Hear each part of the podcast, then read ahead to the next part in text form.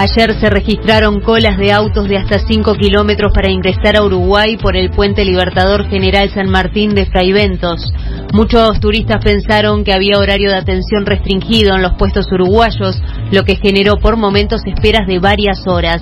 Actualmente Migración atiende con 12 cabinas para habilitar el paso.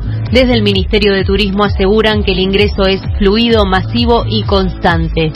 La Guardia Civil Española desmanteló una organización dedicada al tráfico ilegal de plásticos sin descontaminar. Los residuos salieron entre 2018 y 2020 desde el puerto de Valencia hacia países de Asia como Malasia, Camboya o Tailandia, con unas ganancias de 17 millones de dólares.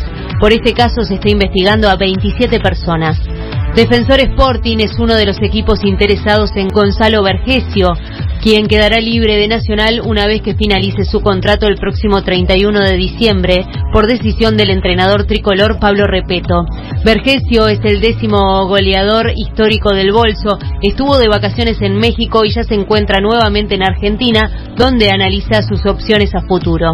En este momento hay 20 grados, cielo algo nuboso, se espera una mínima de 18 y una máxima de 29, humedad 75%.